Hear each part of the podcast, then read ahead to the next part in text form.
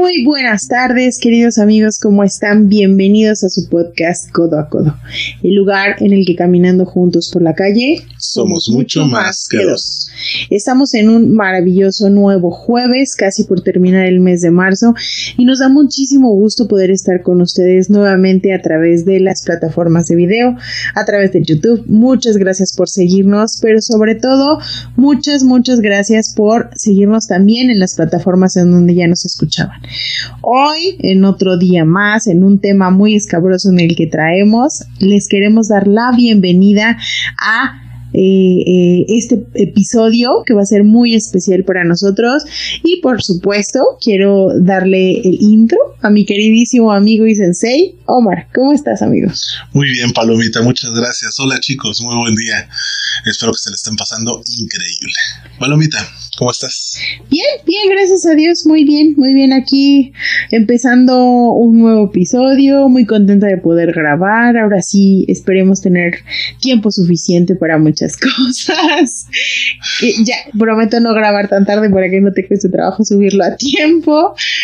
Entonces. Oye, fue prueba, fue prueba contratiempo la semana pasada, pero llegamos. A las 8 de la mañana estaba audio y video arriba. Bueno, cada vez iremos mejor, cada vez iremos mejor. Acuérdense que esto es al ensayo y el error. Entonces, pero bueno, aquí estamos nuevamente. Les damos la bienvenida. Eh, obviamente agradecemos muchísimo a nuestros proveedores, a nuestros proveedores. Anda, ah, no, bueno, qué bueno que te quitaste la chamba de encima antes de empezar a grabar, ¿eh? A nuestros patrocinadores, por supuesto, a María Bonita Boutique, una empresa 100% mexicana que busca siempre engrandecer la belleza de la mujer. Para María Bonita, todas las mujeres somos bellas y sensuales naturalmente. María Bonita Boutique tiene para nosotros lencería, bodies, batas y sobre todo cualquier cosa que nuestra imaginación pueda creer de nosotros mismos. Ahora traen una nueva línea de arneses que están súper bonitos, súper cute, súper lindos. Por favor, pasen a su página aquí abajo en el episodio, en la descripción del episodio, van a encontrar ustedes sus links para que puedan entrar a ver su catálogo. Muchas gracias a María Bonita Boutique. Yo le doy la bienvenida a GDC Creaciones, empresa de productos artesanales de cosmética natural dedicada 100% al cuidado de nosotros. Les recomendamos las velas de masaje, ideales para compartir en pareja, elaboradas con... ¿Cómo se dice esto? No me acuerdo, pero créanme que son aceites naturales.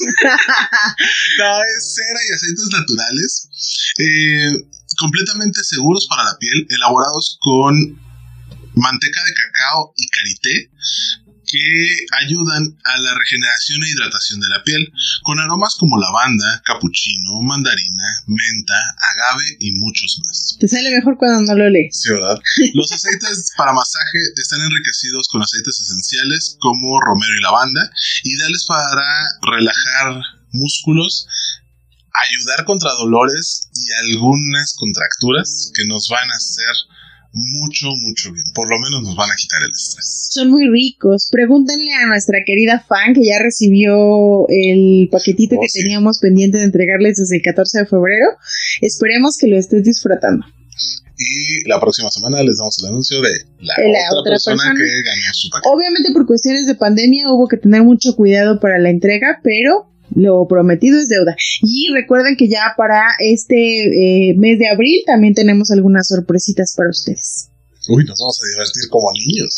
Pues sí, mira, vamos a, vamos a hacer dos dinámicas. De hecho, este es el anuncio que tenemos para ustedes. Vamos a hacer dos dinámicas. La primera tiene que ver con el Día del Libro, porque el 23 de abril es el Día del Libro y en Codo a Codo nos encanta leer. Entonces, por supuesto que nuestra dinámica también tendrá que ver con la lectura.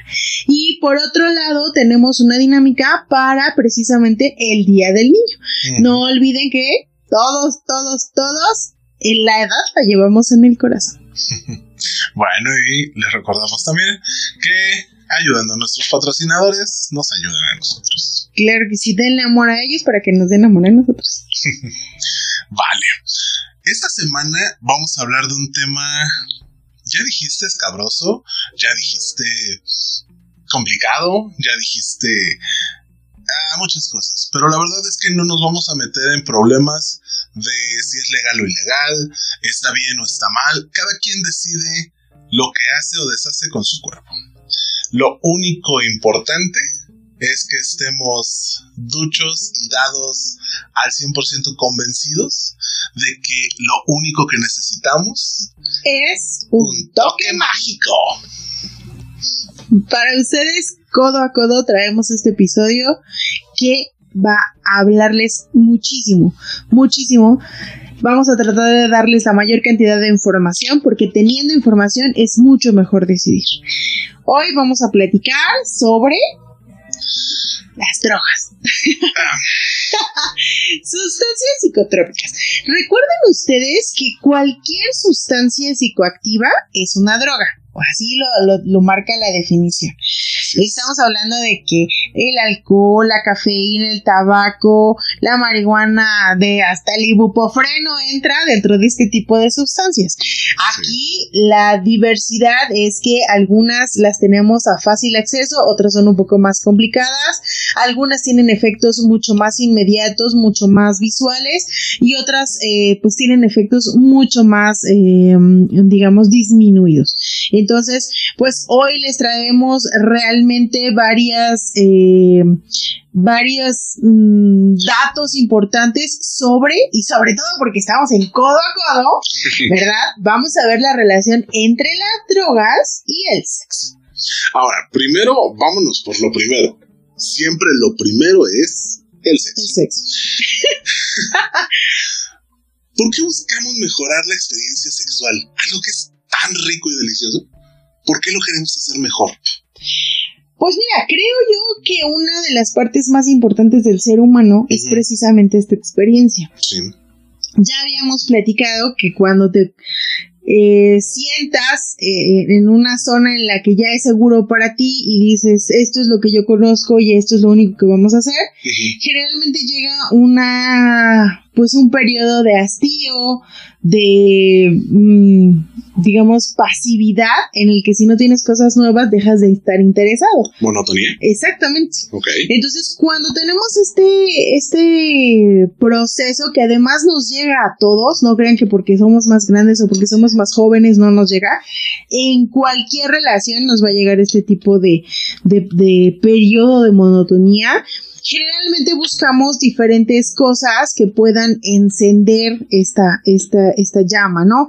Sin embargo, pues hay quienes se van por el plano más físico, como pues el probar eh, poliamor, este, el swinger, eh, juguetes sexuales, sustancias, este, digamos, tópicas como los geles, como los dilatadores, etc. Las velas para masaje. Las velas para masaje. la ropa, la lencería. Bueno, hay muchas cosas, ¿no? Y otras personas buscan una experiencia todavía más extrema. Decía hace muchos años alguna amiga, me decía, eh, pues imagínate, los que son guapos deben de terminar por aburrirse. Se, se tiran a puras modelos, pues deben de terminar por aburrirse. No siempre. Entonces, muy probablemente, pues eh, digo, a lo mejor no, no exactamente porque sean guapos, pero muy probablemente llega a aburrirle a alguien, aunque se esté tirando una modelo, pues llega a ser aburrido, ¿no? Lo hemos dicho más de una vez, eh, puedes comer ribeye toda la vida y puede ser tu platillo favorito, pero de repente se te antoja un taco de frijoles. unas lentejas, algo diferente. Y no está mal, no, o sea, finalmente es parte de un mismo proceso de eh, renovarse o morir. ¿no? Y parte de esto es que cuando tienes 15, 16, 18, 20, no es lo mismo que cuando tienes 25 o 30 o 35 o 40. Buscas cambiarlo para que no se vuelva monótono. Pero mira, si te pasa hasta en la comida, ¿no? Tienes 15 y llegas y tienes hambre y te comes lo que haya. Sí. O sea, abres el refrigerador y hay tres rebanadas de jamón y hasta les pones salsa valentina en una galleta saladita y con mayonesa y esa es tu comida. O sea, te comes lo que sea. Sí, claro. Y te vas haciendo más grande y te vas haciendo más selectivo y dices, ay, ya no quiero la pizza siempre de pepperoni, ahora la quiero de pepperoni con este, ¿cómo se llama esto que te gusta a ti? Con Ay, se me olvidó el con aguacate y frijoles. Las boobs. ¿No? Pues por eso. No te van a poner boobs en un. una- Sí, sí, sí, sí. O sea, a lo mejor te gustaba la pizza hawaiana cuando eras chico, pero ya más grande no te gusta el dulzor, entonces le bajas o, O al revés. o le subes. Sí, claro, Cuando o sea, estabas da igual. chico no te gustaba la hawaiana y ahora te gusta. Y la alemana y la francesa y qué sé yo. Y las rusas, y perdón, me fui. Es- Entonces, lo mismo sucede pues con, con esta parte del sexo, ¿no? Va- buscas mejorar la experiencia sexual, somos seres humanos, somos el único ser humano, bueno, somos el único animal, perdón, Sí. que tiene sexo por placer. Dice, hay teorías que el delfín y otro, pero no me acuerdo cuál. Los primates. Pero Mira, básicamente, sí, es el nuevo integrante de la familia que no lo pude este, quitar. Disculpen ustedes, pero es que si lo quito va a seguir maullando. Eh, y ya no me acuerdo qué te estaba diciendo. El sexo por placer. ok, entonces, siendo este de los pocos animales que tienen sexo por placer, pues obviamente también buscamos mejorarlo, ¿no? Que ese placer sea mayor. Hay muchas personas que nos, llama de, nos llaman hedonistas, ¿por qué? Porque buscamos el placer, pero no es lo único que buscamos, ¿no? También que buscamos un crecimiento. Y dentro de esta mus- dentro de esta búsqueda, pues hay muchísimas cosas para mejorar. ¿Qué? Quiero ser gato. ¿Por qué? Perdón. Porque se va a acostar en mis boobies. Ok. Eh, eh, todo es perfectible. Puede ser muy placentero lo que hacemos y todo podemos llevarlo súper bien. Pero podemos probar cosas diferentes. Ojo, no estamos hablando de que una adicción sea el método adecuado para hacer las cosas diferentes. Simplemente es un catalizador. Como todo en exceso, no es bueno para el cuerpo humano. claro. Entonces, sí es muy necesario que trabajemos en que si vamos a utilizar alguna de estas sustancias, sea con medida y sin caer en la adicción. Porque lo único que nos va a traer van a ser efectos secundarios muy pesados. Sí, problemas. Lo- ajá, todo lo que pueda iniciar como algo rico y divertido, a la larga puede ocasionarnos un grave conflicto, ya sea entre personas o eh, directamente en lo físico, en nuestra salud y estabilidad. Pues básicamente ese es, ese es el principio de, de las drogas, ¿no? Eh, decíamos que toda sustancia psicoactiva se considera una droga y toda sustancia psicoactiva eh, eventualmente tiene una tendencia a la adicción. Entonces, desde las más simples y que consideran, se consideran de acceso rápido, como el alcohol y el tabaco, hasta las más fuertes o complicadas como la cocaína o las anfetaminas, ¿no? Entonces todas, todas, todas tienen un principio de eh, adicción.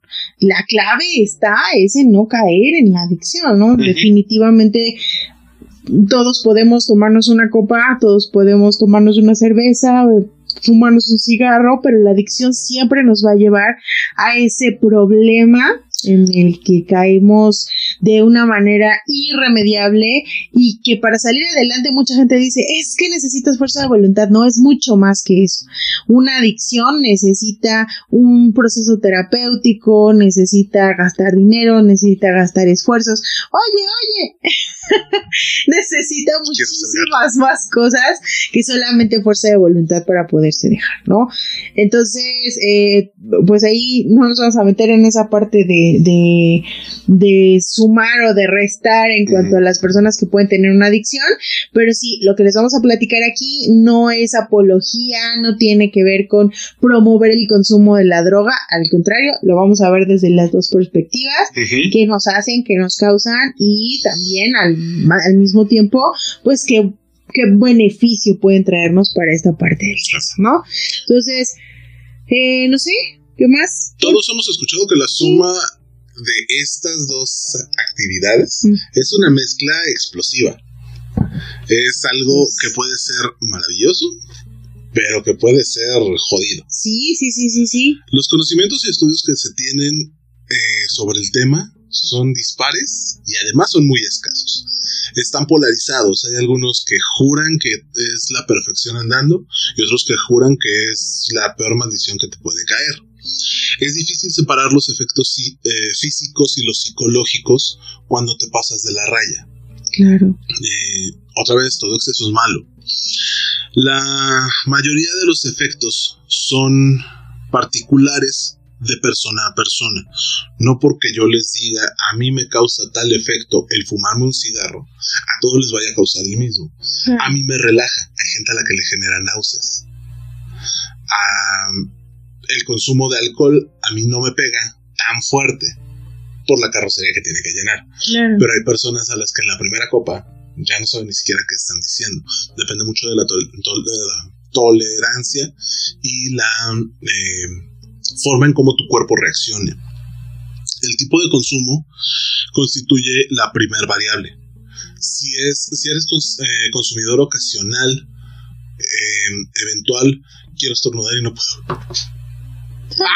Se me fue el estornudo. Este, si eres consumidor ocasional, eventual o de única ocasión, te va a generar un efecto. Y si eres un, un consumidor regular, los efectos van a ser diferentes. Claro. A pesar de que sea la sustancia que quieras. La mayoría de estas sustancias que vamos a platicar eh, generan relajación y euforia y uno de los resultados o de los efectos secundarios es la desinhibición. Principalmente. Así es, entonces creo que sería bueno empezar por el principio, obviamente, pero creo que sería muy bueno empezar, claro, la profundidad es lo mío, eh, empezar por em, las drogas más comunes de la claro. Bueno, no las más comunes, las de, con, em, de consumo regular. Mira, Vamos a, no te compliques, vamos a platicarlo legales de una manera, ajá, de, fácil acceso. Yo te decía, vamos a fácil acceso en eso, ¿no? el término que Básicamente el alcohol lo puedes comprar hasta en la tienda de la esquina, sí, porque ahí encuentras el, refrigerador de las cervezas, eso ya se considera alcohol. Recuerden que se va a considerar bebida alcohólica cuando se encuentra por encima del 2% de contenido de alcohol volumétrico. Ahora vamos a dar una explicación un poco técnica, pero creo que puede ser importante.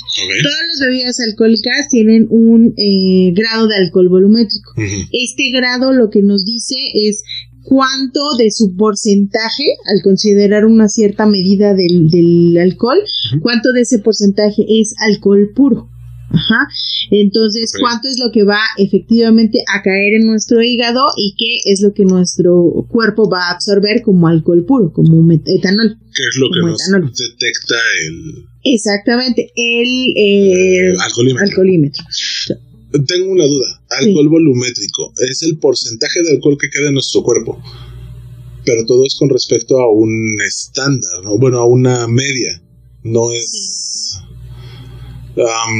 vamos, el 2 punto tanto por ciento de una cerveza no va a causar el mismo efecto en una persona de 1,60 que en una persona de 1,80. Por supuesto, pero además tampoco va a ser lo mismo que consumas, eh, si, si tú le sumas, ponle, te tomas tres cervezas por 2%, ese, ese, ese 2% es en 100 mililitros de cerveza, por ejemplo.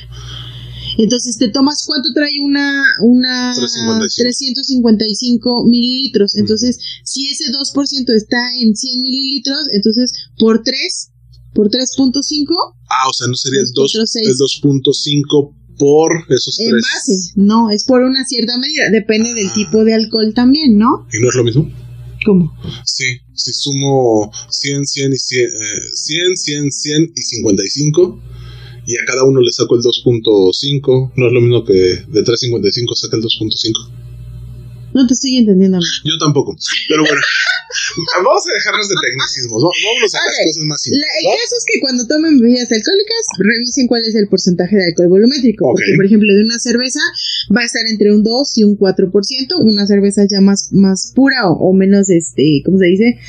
Eh, con menor procesamiento, como la negra modelo, por ejemplo, sin hacer comerciales, eh, va a tener entre un 7 y un 12%. Si estamos hablando, por ejemplo, de una bebida destilada como un tequila o un mezcal, puede estar entre el 45 y el 50 y tantos por ciento.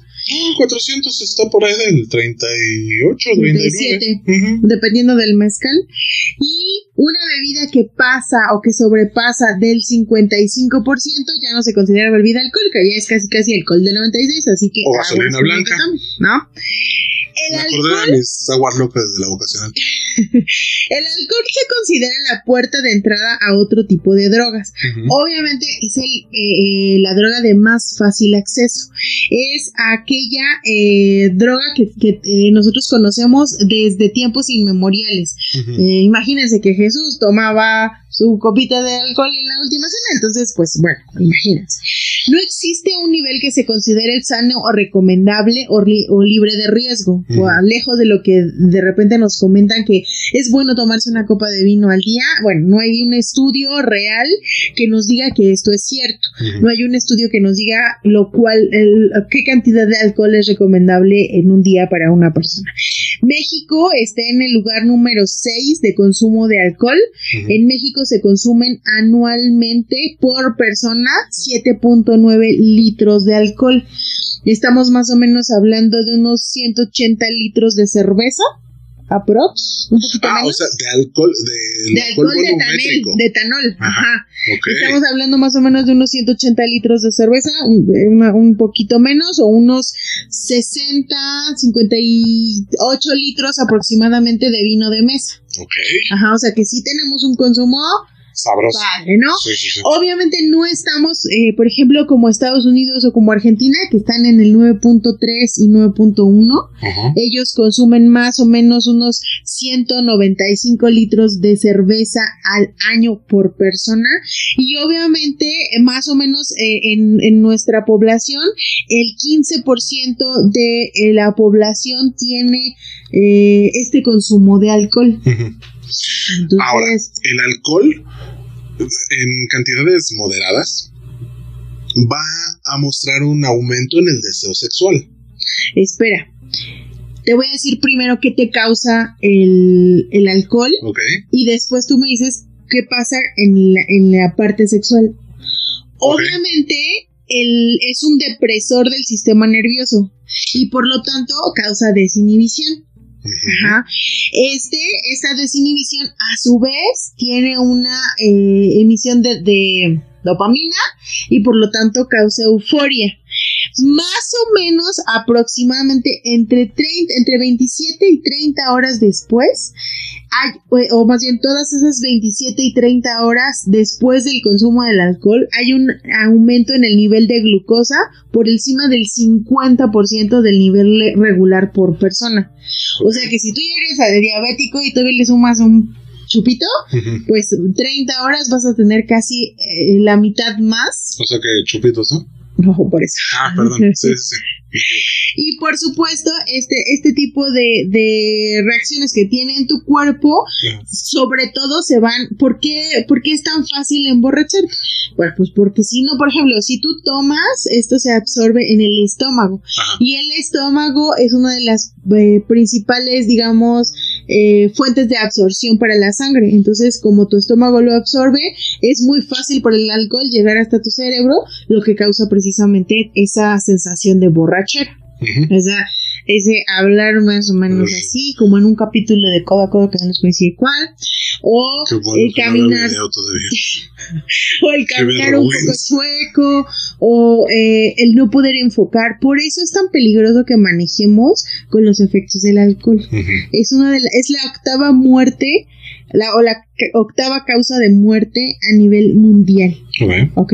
Eso es lo que te pasa cuando tomas alcohol. Ahora, efectivamente, hay una muy cercana relación entre el alcohol y el sexo. el, te digo, en cantidades tolerables hay un aumento del deseo sexual. Si te pasas un shot Exacto. más tu líbido se va a la fregada. Exacto. Pero al generarte desinhibición y ese aumento en el deseo sexual, ese calorcito que sientes, hay un aumento en la autoestima sexual.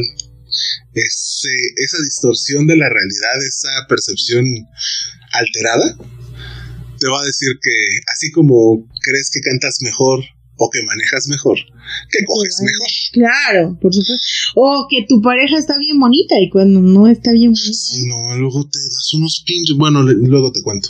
Este, sí, o sea, esa distorsión de la realidad. A veces está sobrio, ¿eh, amigo? A veces está sobrio. Cada quien agarra lo que quiere. Eh, pero eh, en el caso de, estar alcoholizado, es muy marcado esa pérdida de la inhibición. Si eres tímido y eh, te cuesta trabajo hablarle al sexo opuesto, cuando estás alcoholizado mm, pierdes ese miedito porque muchos de tus complejos se distorsionan y se van. Si no soy tan feo si soy bien che gracioso si canto chido.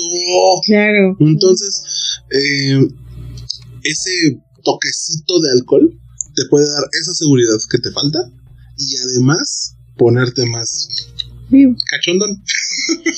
ok, bueno. Ojo, es en ese punto exacto antes de la borrachera, pero despuesito del todo es preocupación. Pero también tomen en cuenta que no es, no, no les podemos decir, mira, a las dos copas ya vas a poder tener, o sea, porque mucha gente, yo conozco mucha gente que con dos copas ya le llegó la borrachera, ya está en un plan necio, broncudo, o demasiada risa, o ya no se entiende lo que dice, entonces... O ya no recibe una respuesta. exacto, cada uno tiene que tomar eh, eh, en consideración que nuestro cuerpo es diferente, que absorbe diferente el alcohol y que por lo tanto no podemos hacer una medición. Lo que sí podemos decirles es que tres cervezas ya nos van a de las de las regulares, digamos de las que no son light. Tres cervezas nos van a dejar en el límite, casi para sobrepasar el límite del alcoholímetro. Entonces, eso significa, si ya estamos en ese límite a nivel de absorción de alcohol, eso significa que nuestro cerebro es muy probable que ya esté casi cercano a la borrachera y por lo tanto ahí estamos en la distorsión muy cañón de la realidad. Entonces tengan mucho cuidado con eso. El alcohol es un gran desinhibidor, es eh, para relajarnos, no estamos diciendo que lo consuman. Hay personas que conocemos que no lo consumen y son muy felices. Qué bueno, qué padre. Tienen otro tipo de drogas, algunos son workaholics, otros son, digo, de otro tipo, pero sí es importante que consideremos el respeto cada quien decidirá qué es lo que prefiere consumir. Ahora, la nicotina es una droga. Sí. Bueno, ahí está. Ajá. La nicotina no es la droga, es el adictivo. Uh okay. Ajá. El, tabaco sin nicotina, en teoría, no sería adictivo. Ok. ¿Sale? Pero obviamente por la forma en la que, en la que quemamos el tabaco, se produce nicotina y por lo tanto nos hacemos adictos. ¿No? Vas. No encontré algo realmente convincente de, del tabaco o de la nicotina dentro de la sexualidad. Solamente encontré puntos en contra. Por supuesto. Eh, la nicotina es tan, bueno, el tabaco es tan antiguo que imagínate que en las momias de 5000 años antes de Cristo ya se encontraron restos de tabaco. Entonces, el tabaco es una sustancia que se ha utilizado a lo largo del tiempo. Más o menos en el siglo XVI se decía que tenía incluso poderes curativos, por ejemplo, para el dolor de cabeza o incluso la sífilis. Se hacían vaporizaciones de tabaco por el ano para curar la sífilis. Así como lo oyes. Ay, por ahí les voy a poner el link de un episodio muy interesante de un, de un youtuber que a mí me parece genial que habla sobre esta parte. Es un videito de 5 minutos que les va a encantar. En 1930 se le relaciona por primera vez con el cáncer de pulmón, pero obviamente las empresas tabacaleras nos dicen que no es cierto, que no hay nada escrito, que ta, ta, ta, ta. Y es hasta 1964 que efectivamente se reconoce a través de un estudio mucho más profesional que el, el, tabaco está directamente relacionado con el cáncer de pulmón, de esófago y de este, laringe. No, perdón, de lengua. Hasta 1971 se pone la leyenda en las cajetillas de cigarro que dicen fumar es causa de, eh, es, eh, perdón, fumar es dañino para la salud o fumar es causa de cáncer. ¿Sale? Y obviamente hablando de este tipo de sustancias, bueno, eleva también el nivel de la glucosa. Por eso, señores diabéticos, no deben de tomar, no deben de fumar. ¿vale? Eleva el nivel de la glucosa, eleva la frecuencia cardíaca y la respiración. Tiene un, eh, una emisión de adrenalina en algunos casos, no para todas las personas, en algunos, en otros casos puede ser depresor, eleva la tensión arterial e inhibe la secreción de insulina, por lo que puede tener, pueden generarte a cierta edad ataques de hipoglucemia, Ujú. ¿ok? Perdón, de hiperglucemia. El 15.9% de la población mexicana son fumadores. Fíjate, el 15.9 de ciento, ¿qué? ¿Cuántos son? 130 millones de personas. O sea, es un... Muy Chingo. y luego preguntamos por qué estamos tan contaminados, no, no es cierto. Pero No sé aproximadamente, bueno, de este 15.9 en promedio, se fuman en de 10 a 12 cigarros al día. Obviamente hay quienes fuman más, hay quienes Hay quienes fuman menos, menos. pero el promedio es entre 10 y 12 cigarros. Y la gran mayoría iniciaron fumando entre los 12 y los 13 años. Hay más de 30 enfermedades que se encuentran relacionadas con el consumo de la nicotina, básicamente. Pero no nada más del tabaco eh, en, en la forma de cigarrillos, sino de puro, de el- el- la pipa y obviamente pues del, del cigarro. ¿no? Eh, de entre las enfermedades a las que están relacionadas el tabaco, básicamente pues está el cáncer, está la depresión, ataques esquizofrénicos, la bipolaridad, bueno, el trastorno bipolar y por supuesto la- uno de los más, más, más, más sonados es la impotencia sexual. Recién, ¿tú sabes en qué año se puso? Bueno, estoy hablando que en el 60 ya se dijo que el fumar era causa de cáncer. Ajá. En los 70 ya se puso la leyenda fumar es dañino para la salud. Pero tú sabes en qué año se eh, autorizó en México la ley para los no fumadores o la ley de protección a los no fumadores que nos Es- dice que no debemos fumar en espacios cerrados en donde haya personas que no fumen. Es muy reciente. Yo todavía iba a restaurantes en donde fumaba. Entonces debe de haber sido 2012, 2013 más o menos. La ley se impuso en 2008, pero entró en vigor hasta 2010. Por eso decía. Ajá. No mames, qué viejo soy. Ajá. Entonces, justo, fíjate cómo podemos, o sea, y no somos el único país, ¿no? En Yo Latinoamérica. fumaba en los antros. En Latino, por ejemplo, en Argentina todavía puedes fumar en algunos antros dependiendo de la ciudad a la que vayas. Ajá. Obviamente en las, en las eh, ciudades más in- importantes como Buenos Aires, etcétera, pues no. Pero en Chaco, en Rosario, sí puedes fumar en los antros. Ok. Aquí en México ya en ninguna en ningún estado de la República puedes fumar en, en los antros, en los salones O de eso dice la fiestas. ley. O bueno, es lo que dice la ley. Bueno, sí, porque dicen que en Monterrey todavía te permiten, pues todavía hay hasta tugurios de entonces. Yo conozco lugares en donde te cierran la puerta a las 2 de la mañana y puedes volver a prender tus cigarros sin bronca. No los quemes, por favor. No, yo nunca dije dónde. Ah, bueno. Yo dije conozco lugares. Ahora, la pregunta de los 64 mil. Hablando de estos dos, sí, ya. Hablando de estos dos, Es este, hablando de estos dos, eh, de estas dos sustancias, te voy a hacer unas preguntas.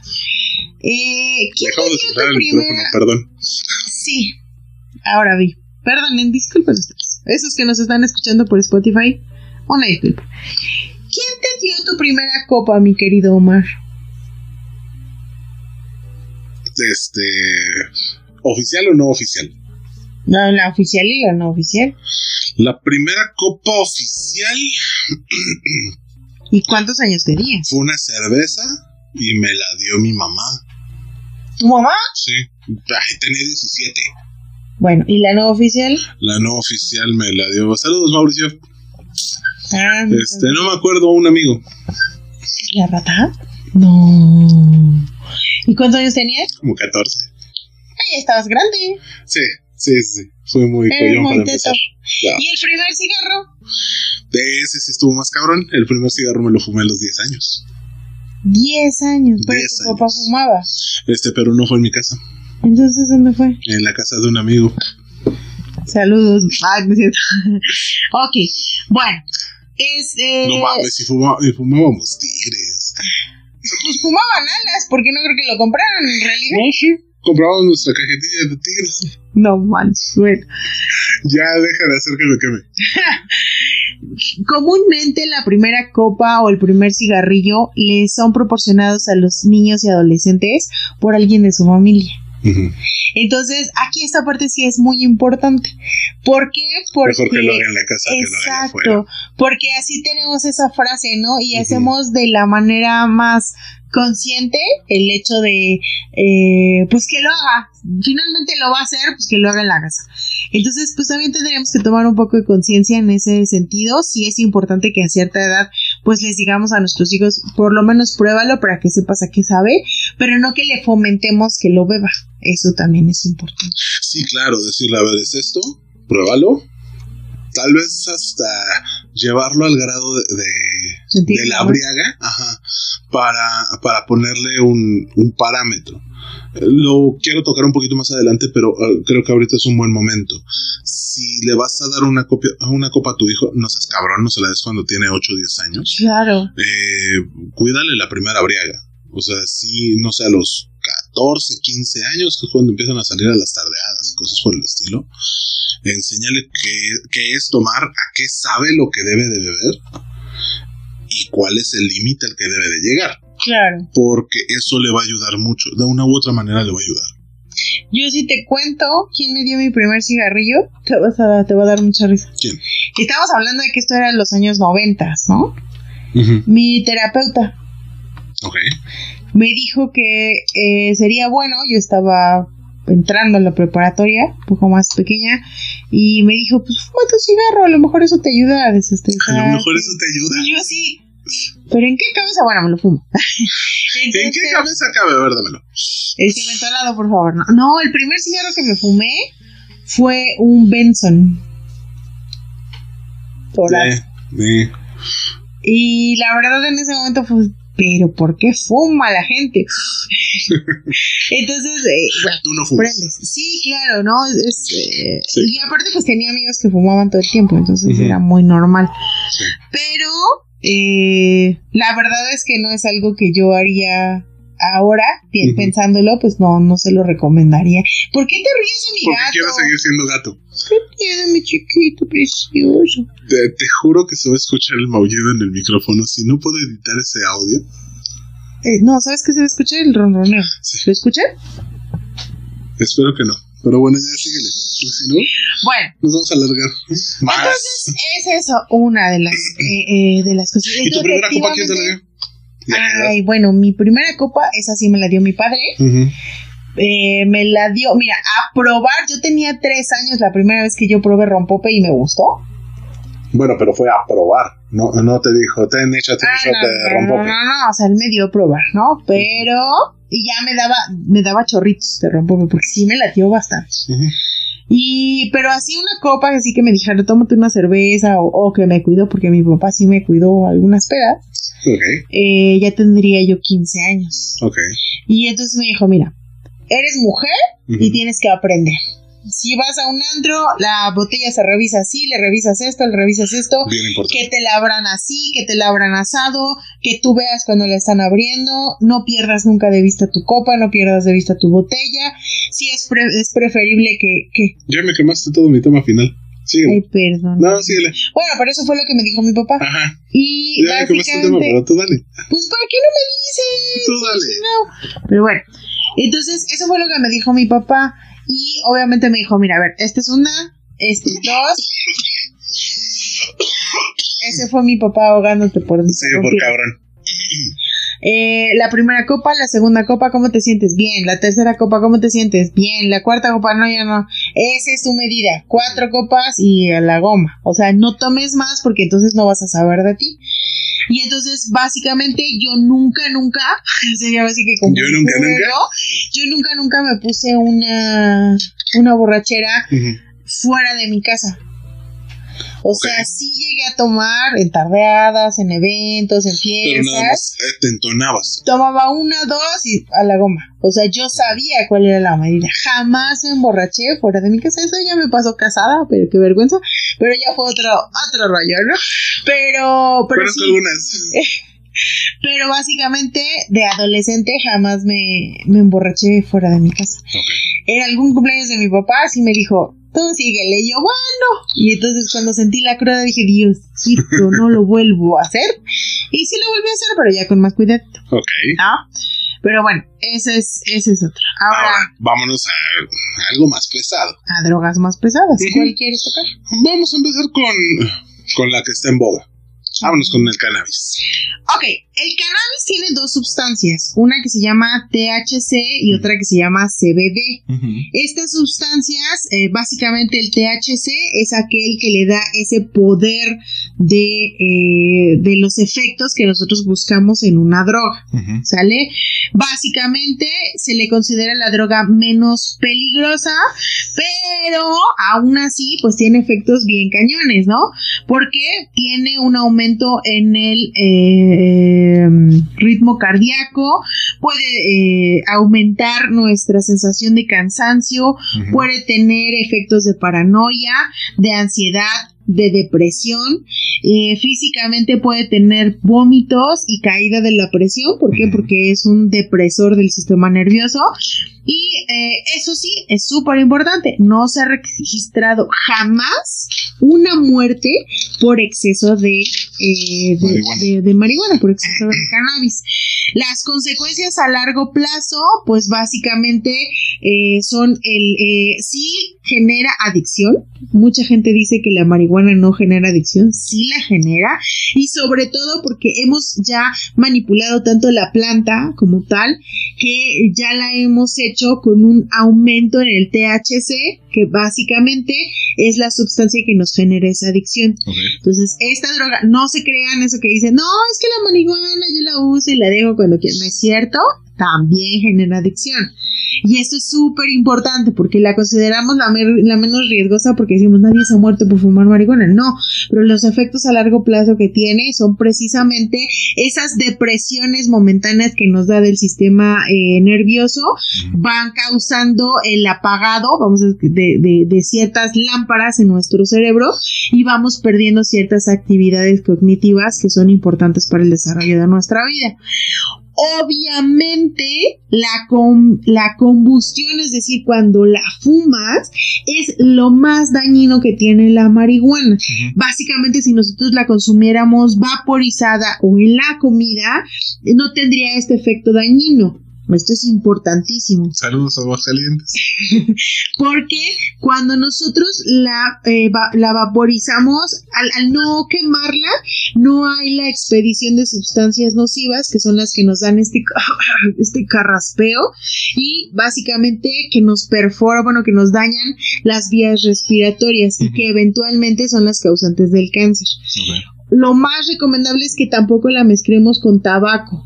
¿Por qué? Porque la mezcla de la marihuana con la nicotina tiene aún más efectos adictivos. Una. Y dos, el daño que se le provoca a las vías respiratorias se triplica. Entonces, si la van a consumir, de preferencia, consumanla vaporizada.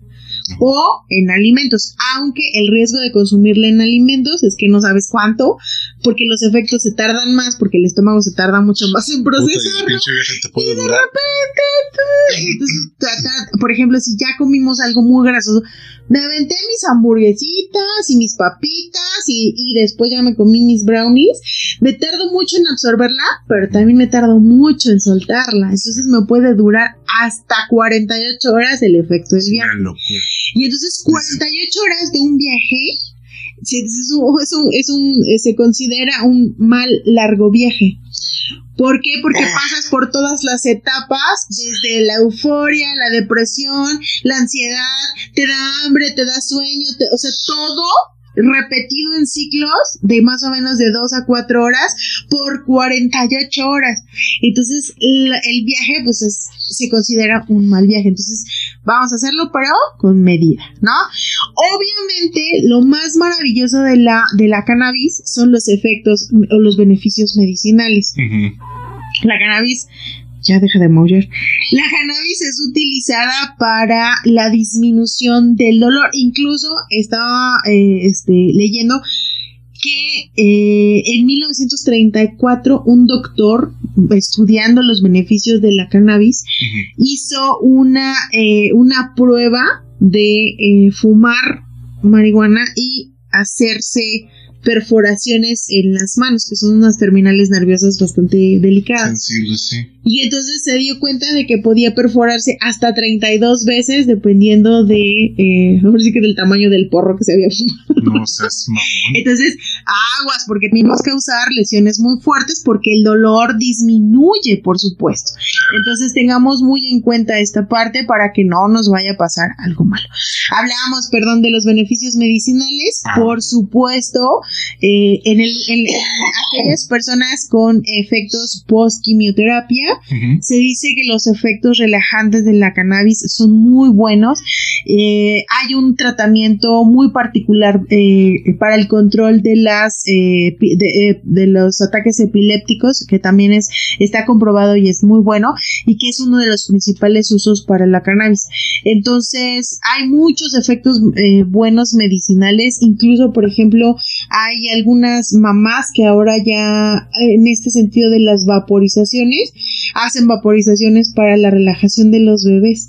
Cuando son bebés que tuvieron sufrimiento fetal, hacen este tipo de vaporizaciones para, para evitarle eh, la continuidad del sufrimiento al bebé eh, durante los primeros dos meses de nacido, que es aquellos bebés que lloran y lloran y lloran y lloran, bueno, porque tuvieron un, un nacimiento pues, realmente doloroso que la mamá no quiso la cesárea por loca, entonces pues tuvieron un, sufrimiento fetal bastante fuerte.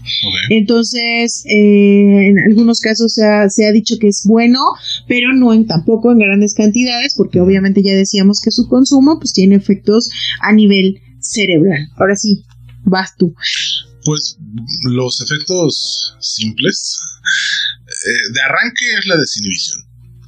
Te va, te va a quitar la penita va a aumentar la percepción sensorial. Sí hay un punto en el que el umbral del dolor se hace más Mira, una mosca. O te acuestas y estás viendo la música o un elefante, o sea, sí, claro. Ves, eh, Ay, Dios mío. Tienes, tienes la percepción alterada, pero la percepción sensorial se vuelve más fina. Un toque no, no, un toque. Un toque ah. en la piel, que te toquen la piel, que te acaricien. Es una sensación increíble. Pues claro. Siempre y cuando no ajá, siempre y cuando no estés mal viajado, porque de repente es un no me toques. Me voy a deshacer, si me tocas me voy a romper. Dicen que pasa. No podría decirte, amigo. En el momento de, de, una de tener la relación, decía mi abuela, eh, en el momento de, un encuentro sexual, si estás bajo los efectos de, la marihuana, esos toques, esa, ese contacto es muy rico, se percibe muy rico. Pero además pierdes noción del tiempo. No importa si son 35 segundos o 35 minutos, tú lo sientes como 6 horas. ¿Cómo crees? Sí, y en perspectiva, ya es una. No, güey, si no fue tanto tiempo pero se sintió como si hubiera sido todo ese tiempo. Por esa distorsión que, te genera. Claro. La, la buena María. Claro, pero por eso hablábamos de que de repente un mal viaje también puede durarte un chorro, ¿no? Entonces, imagínate. Hay veces que te vas de viaje 20 minutos y tú juras que fueron 3 horas. Entonces, nada más hay que tener cuidado en cómo, en cómo es eso. Uno. Dos, es más probable que te agarres un mal viaje después de varias experiencias que, en las primeras. Normalmente las primeras, si agarras un mal viaje es porque traes mucha culpa encima. Claro, es que también, como en todas las drogas, el contexto es bien importante, ¿no? Todas las Todo lo que traes dentro lo vas a sacar cuando traigas esas sustancias. Es por eso que algunas personas nos volvemos con el alcohol agresivas, otras nos volvemos chistosas, otras nos volvemos chillonas. Otros bailan, otros cantan, otros ligan, otros... ¿sí? Depende de lo que traigas adentro. O sea, al final te va a desinhibir, pero no te va a hacer... No te va a hacer ser una persona que no, que no eres. eres. Es como la hipnosis. Aunque estés en un, eh, en un trance profundo, no vas a hacer algo que tu inconsciente no quiere. Un día vamos a hacer un capítulo donde ¿De hipnosis? dices a alguien. Este, no lo creo. Pero bueno, Sí. vemos. Ok. ¿Sale? ¿Con cuál quieres seguir? Eh, pues mira, vamos a hablar de la que ha generado más polémica. eh, también en, en- en el sentido pues de su irregularidad o de su ¿cómo se dice? pues de que es ilegal y que en vista del éxito no obtenido es muy probable que no deje de ser ilegal, ¿no? Que es la cocaína. Ok. La cocaína es un alcaloide y proviene de las hojas de la coca. Por supuesto, se trata de un estimulante. Eh, originalmente tuvo un propósito totalmente anestésico. Ahí te va. En los años, en el siglo XIX, Ajá. un doctor hizo pruebas para poder ver si podía brindarles cocaína a sus pacientes cuando iba a realizar operaciones. Y entonces para eso hizo una mezcla de cocaína con, con este gotas eh, oculares. Se puso la cocaína directamente en el ojo y después se picó con un alfiler para ver hasta dónde aguantaba el dolor. Y pues aguantó bastante. Oh, Entonces, sí, de que médicos locos ha habido siempre, señores. claro. Entonces, Freud, por su parte, hizo todo un tratado sobre los efectos de la marihuana, perdón, de la cocaína y pues señaló que efectivamente tiene eh, eh, efectos de euforia, puedes trabajar por horas y horas y horas y horas, pero además lo, eh, lo señaló como un posible tratamiento para enfermedades como la ansiedad, la depresión y el asma. ¿Por qué? Porque hacer un estimulante también eh, abría los, los, eh, la parte broncoaspiratoria y por lo tanto para el asma era un, un efectivo tratamiento. Que una cosa que todos sabemos es que eh, en, en los años de los 1800, 1700 y fracción se hizo una bebida, que no voy a decir el nombre, a la cual se le agregó esta, esta sustancia, básicamente este alcaloide de cocaína, y esta bebida, que después ya se hizo popular, de inicio era recetada para el tratamiento de los nervios. ¡Qué Sí. nervios! Imagínate, pero bueno. ¡Qué nervia! Ah, desde 1890 se detectaron sus efectos tóxicos y obviamente pues que era un, ah, una sus- sustancia que causaba dependencia. Pero, por ejemplo, ah, en países, digamos, de desarrollados, Ujú. eh, hasta los años, hasta el año 1960, 50, 60, Ujú. se empezó a requerir la receta médica y un control de sustancias para evitar que se pudiera dar la producción indiscriminada de cocaína. Básicamente la pasta de la cocaína, per- perdón, la pasta de la hoja de la coca es tratada con diferentes sustancias que pueden ser súper dañinas desde un antiparasitario, eh, este polvo de ladrillo, o sea, sustancias súper, súper, súper dañinas, por ejemplo, plástico desintegrado, se le agrega la cocaína para poder duplicar su volumen y obviamente venderla mucho más y ya es muy muy difícil encontrar cocaína pura en el mercado. Y obviamente pues eso también ha bajado su precio pero pues ha disminuido la súper la calidad. calidad. Aquí es súper importante esta droga sí tiene eh, registro de que ha causado muertes incluso en el primer uso. Ujú. ¿Sale? O sea, no, no significa que sea una droga que te mate conforme la vayas consumiendo, como se dice, por ejemplo, de la marihuana o de otras drogas que también vamos a hablar, pero en este caso, literal, te puedes quedar en el paso. ¿No? Sí, Eh, como dices, desde el primero. de- depende completamente de tu estructura física. Exactamente. Y eh, sabías que en 2008, bueno, estábamos hablando que entre el 50 y el 60 en los países desarrollados fue donde se pidió un control sobre este tipo de sustancias y obviamente se prohibió que se recetara la cocaína como un medicamento para eh, el tratamiento de alguna enfermedad. Pero ¿qué crees? En México hasta 2008 hubo una regulación al respecto. No manches. Y hasta 2008 se empezó a sancionar a farmacias y eh, a farmacias y médicos que recetaban este tipo de, sustancias. Aunque usted no lo crea. O sea, de verdad, para que vean qué tan atrasados estamos.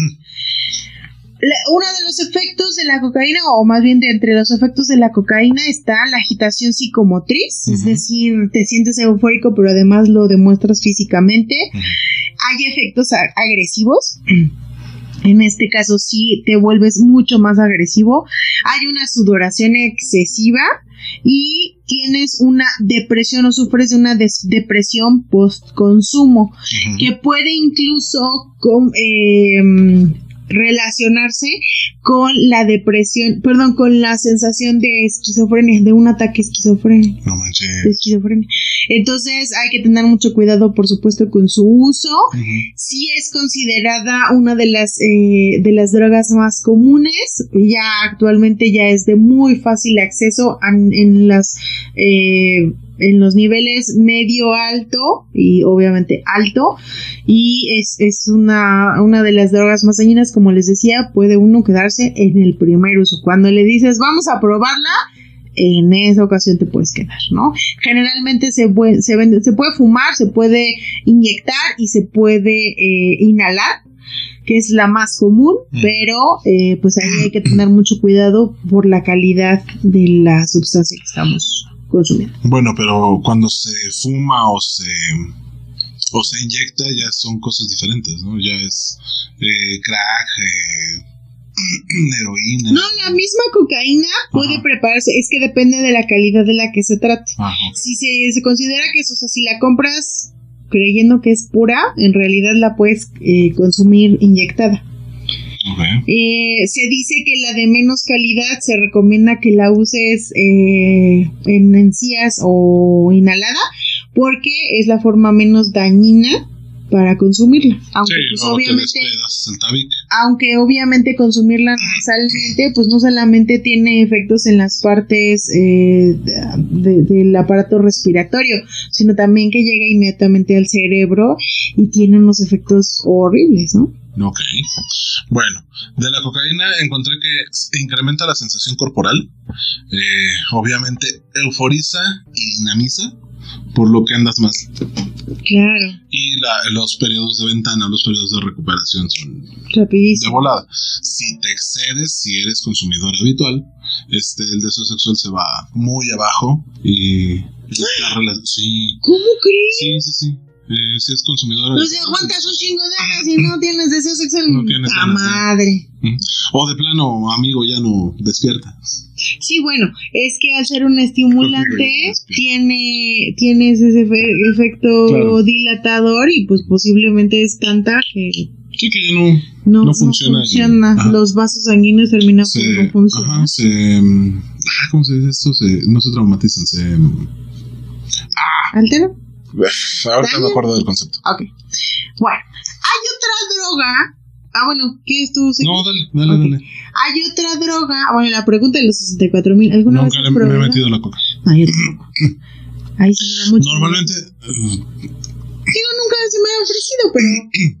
hace muchos años, eh, platicando con unos amigos, les decía que si iba a hacer alguna tarugada de ese tipo, no me iba a meter algo procesado, que tenía que ser algo natural.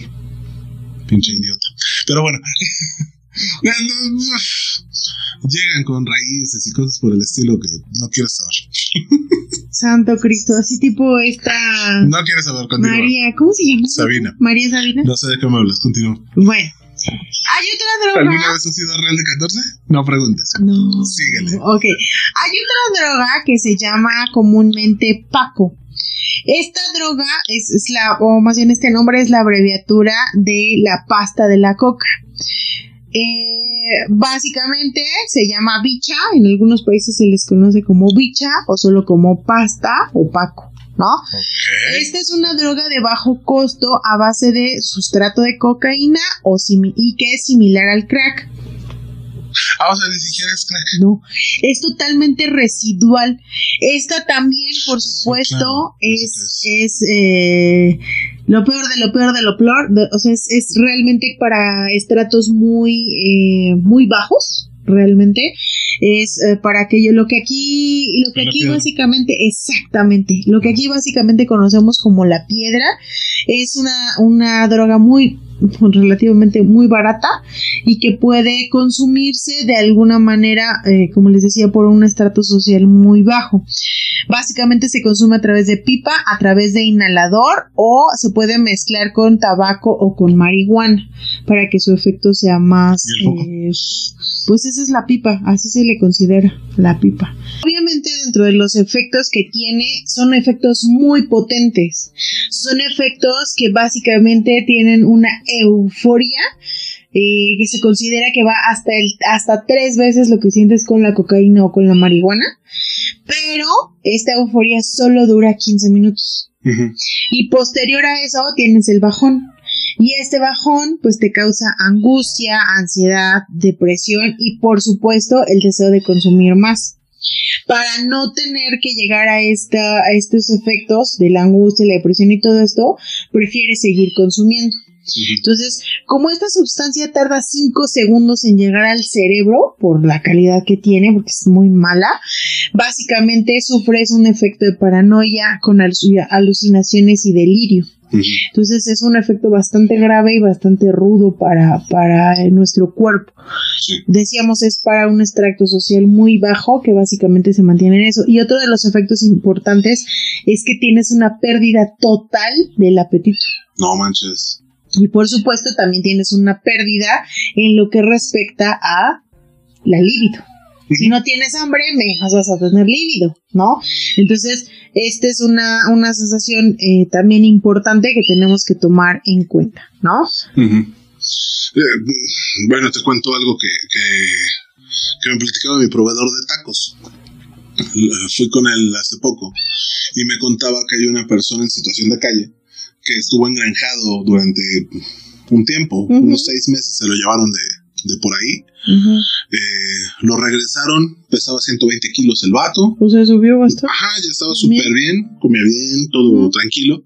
Y en dos semanas el vato regresó a los 50 kilos. Ah, no. Sí, se lo va a cargar pifas. Es que de verdad no comen. No. Por esta situación. Este chavo eh, me dice, bueno, no me dice, él solito llega y le dice, ten, cómete un taco y el cuate se lo come por comérselo. Pero la verdad es que no hay hambre, no hay nada más. Solo es foco, viaje, foco, viaje, foco, viaje. Sí, claro. Qué fuerte. Bueno. Mucho. ¿Traes otra? Este, bueno, de, de, de esto, de, del Paco, no encontré ningún beneficio, obviamente. No. pues Todo lo, lo que viene en contra de la coca solamente se acelera. Entonces realmente no hay un periodo en el que sea funcional. Claro. ¿vale? Sí, está súper rudo. Te toca agarrar otra, ¿Otra droga? otra droga. Bueno, la más común entre los chavos, que son... ¡Ay, las- los chavos! Ay, ya me sentí vieja. por Sí, no manches, los chavos. Eh, la más común entre la chaviza, diría por ahí, las anfetaminas. Estas anfetaminas eh, son derivados de la lactedina y son potentes estimulantes del sistema eh, nervioso.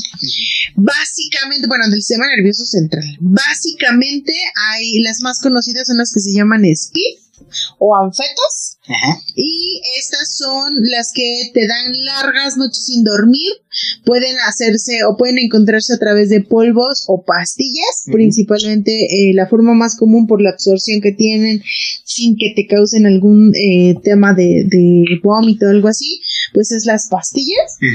Y eh, principalmente tienen o fueron creadas las, las bueno, sí, las anfetaminas fueron creadas para un uso militar.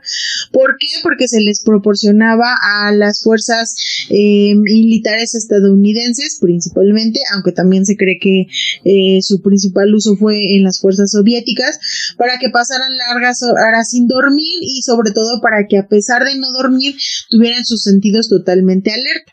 Precisamente parte de los, eh, pues digamos, de las, de las cosas que te causan las anfetaminas son la euforia, el aumento de los niveles de energía, el aumento de la frecuencia cardíaca, de la presión arterial, el aumento de la glucosa en sangre, o sea, si se fijan, este ha sido una constante, por eso les digo, señores diabéticos, no consuman ninguna droga, y la disminución del apetito y la pérdida de peso. Por eso también uno de sus principales usos a nivel del mercado negro es el consumir anfetaminas para bajar de peso.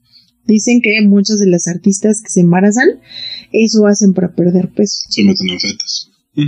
Obviamente ya los efectos eh, feos de, de, de, esta droga son principalmente el pánico, eh, efectos psicóticos, una paranoia, delirios y alucinaciones y se conoce como la psicosis anfetamínica, que es exactamente igual a una esquizofrenia paranoide.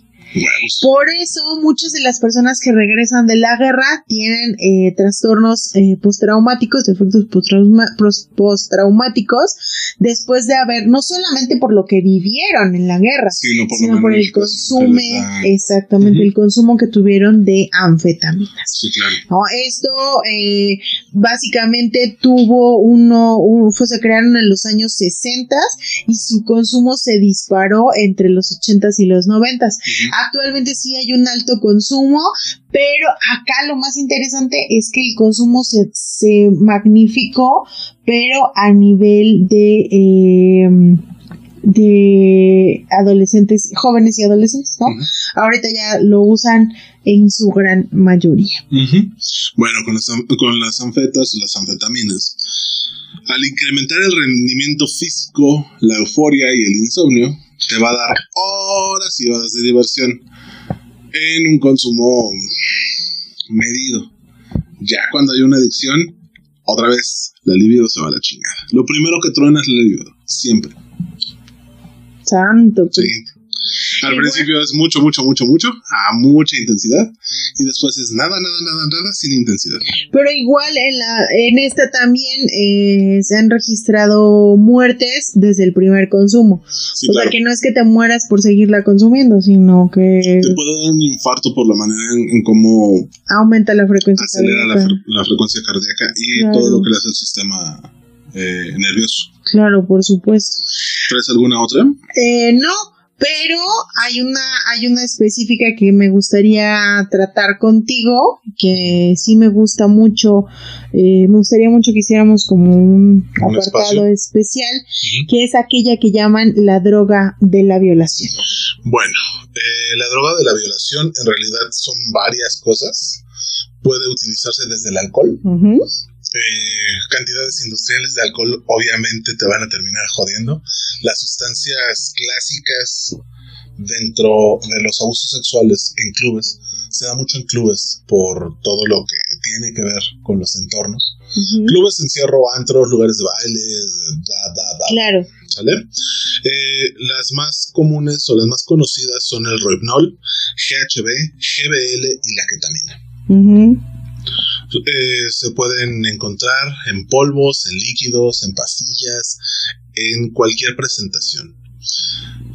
Todas las demás drogas que hemos hablado también se pueden utilizar con este fin, siempre y cuando se utilicen en cantidades mayores a las que a las que se recomienda utilizar, si puedo utilizar esa expresión. Mm. Eh, ojo, cuando te pasas de alcohol, pierdes noción.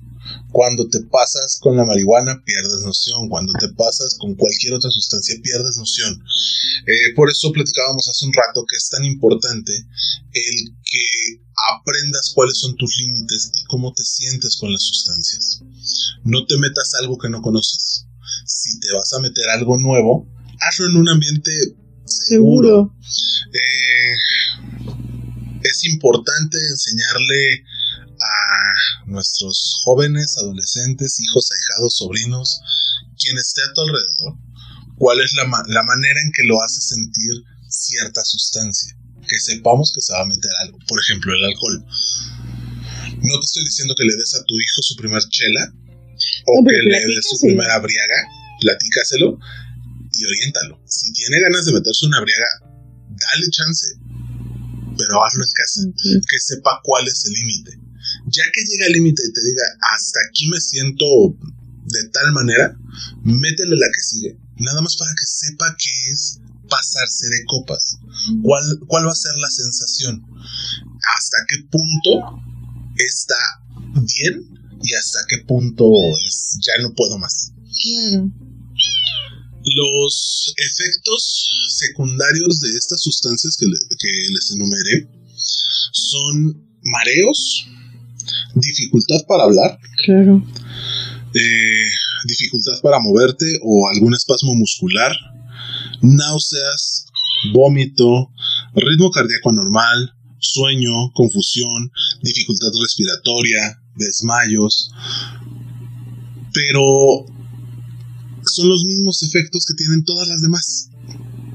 Si no somos capaces de saber que después de tres tequilas derechos me empiezo a sentir con náuseas, no voy a saber si me, pusieron. si me pusieron algo en la bebida, porque con el primer tequila ya me puse mal.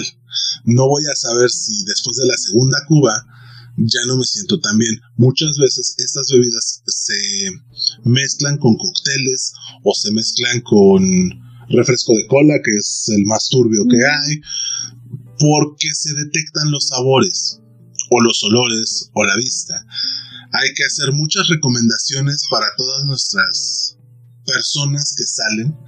Eh, estamos muy acostumbrados a decir, es que una señorita tiene que... No, no es una señorita, no es una dama, no es una mujer.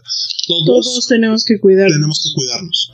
Porque no importa que seas un vato de dos metros, con una carrocería impresionante, si te quieren violar, te van a violar, rey. Entonces, tienes que cuidarte y cuidar a los que te rodean. Las recomendaciones y medidas de seguridad son algo de lo que te decía tu padre. Primero, pon atención a las bebidas. Jamás las pierdas de vista. Si vas en grupo, mantente en grupo siempre. Evita beber de, un vaso que no sea tuyo. Es muy común que estás en la pista de baile y de repente eh, la persona con la que estás bailando te dice, ay, tengo sed, agarra su vaso, le da un trago y te lo estira. No sabemos si le dio el trago, no sabemos qué tan acostumbrado está a cualquier sustancia, no ¿Qué sabemos está nada. tomando? Exacto. Aquí es muy importante que tengamos, eh, no solamente no pierdas, no tomes del vaso del que te están dando, sino que también, o no porque vaya a tener una sustancia, sino que pasa si yo estoy tomando brandy y el otro está tomando tequila. Entonces, eso de mezclarle también puede ser un truco para que te sientas más mal exacto. y que efectivamente pues caigas en este, en esta sensación de borrachera, ¿no? Siempre que te traigan una bebida, la que sea, se abra enfrente de ti. Si pides un cóctel, tiene que ser un lugar en el que sepas que puedes pedir un cóctel. Si no, ve hasta la barra y ve cómo te lo preparan. Pues, es una recomendación bastante absurda, pero huele antes de beber. No importa que sea tu vaso, huélelo. No bebas más de lo que quieres. No solo Sí, de lo no, que no. puedes. Sí, no, no, su- no, no sucumbamos a presiones sociales de, ándale, antes de que te vayas, tómate otra. No. Ándale, de Hidalgo, ya, ya, ya, dije chingatela, dos y dos es todo lo que voy a tomar. Exacto. Ya te sientes mal, ya tienes algún problema, busca ayuda. Debe de haber alguien cerca de ti para que te ayude, para que te eche la mano, para que puedas apoyarte, te acompañe por un taxi, un Uber, un lo que quieras. Por eso recomendamos que vayan a lugares que sean seguros. Hay muchas personas en los, en los eh, bares, en los lugares que te- realmente lo hacen por ayudarte, que están ahí para ayudarte. Entonces vayan a lugares que sean realmente seguros. Así es. Y lo más importante, cuídense en grupo. No les decimos que nunca salgan solos. Si quieren irse de antro solos, está bien. Pero mídanse. Si van a ponerse una briaga, si se van a ligar, si van a hacer cualquier otra cosa, váyanse en grupo. y que uno quede sobrio. Exacto, el conductor designado no es nada más para que te lleve a tu casa con bien, sino para que además te esté echando la mano para cuidarte, para que vea que todo está funcionando como debe de funcionar y sea una gran noche para todos, o un gran día, o una gran fiesta, o un festival, un rave, lo que, lo que tú quieras, pero que alguien tenga la conciencia completa para que pueda servir de apoyo. Y yo te voy a decir una cosa más grave y algo que me dijo también mi padre. No porque vayas a una fiesta familiar, unos 15 años, una boda, etcétera, pierdas este tipo de precauciones. Nunca sabes. Acuérdense que la mayor cantidad de violadores están entre la familia. Entonces, no pierdas tampoco de vista tu trago, no tomes el trago de alguien más, no mezcles bebidas y sobre todo, pues habla con quien tengas confianza para que te cuides si es que estás tomando. ¿No? Y pues yo tomaría, vamos a empezar con las conclusiones, ¿te parece, mi querido? Básicamente yo concluiría con dos cosas. La primera es que no todos somos iguales, no todos caemos en la, en la, en la definición de decir yo aguanto más, yo aguanto menos, o yo no quiero probar, o yo sí quiero probar. Habemos grises, habemos escalas de grises hasta llegar al color, hasta llegar al blanco, hasta llegar al negro tengamos en cuenta esa parte. No puedo obligar a nadie a que consuma porque yo lo hago. Y sobre todo, yo creo que una de las partes más, más, más importantes es no porque la droga sea legal, como el alcohol o el tabaco, está bien que yo lo haga. Entonces, si ya lo hago, pues hay que hacerlo con conciencia, con medida, tratar de disminuir esa, eso, eso que hago. Y eh, en segundo, pues yo creo que eh, el sexo no es que esté peleado con estas sustancias, si es que las consumo para mejorar mi sexo, está bien, siempre y cuando lo haga conscientemente y no llegue a una adicción. Totalmente. ¿No?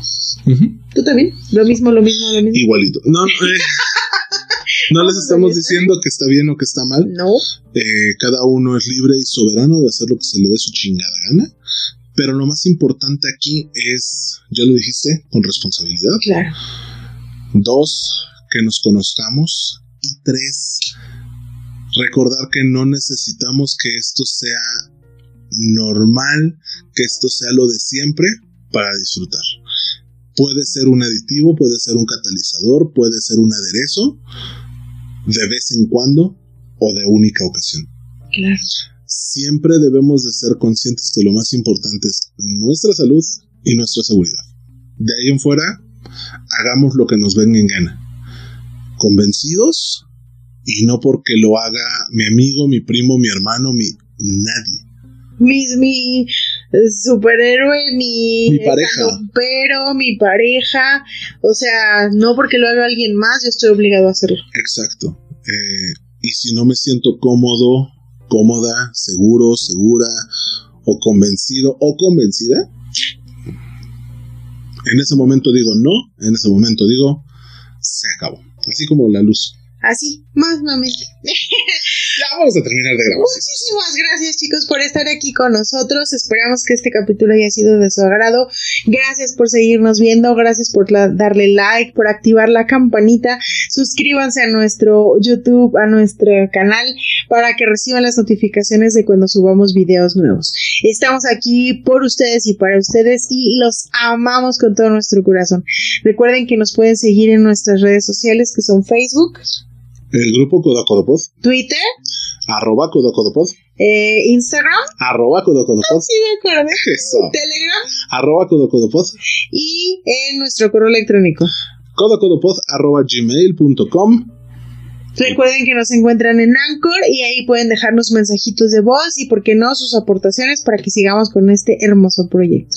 Anchor.fm diagonal codo a codo Muy bien, pues muchas gracias, muchas gracias, mi querido Omar. Me da mucho gusto, verte. Ah, espera, me pidieron que te diera esto. Mm. Muchas gracias y saludos a todas sus amigas que querían ver el beso que le daba Omar. Eso es por todas ustedes. no sé quién fue, pero mándenlos más seguidos.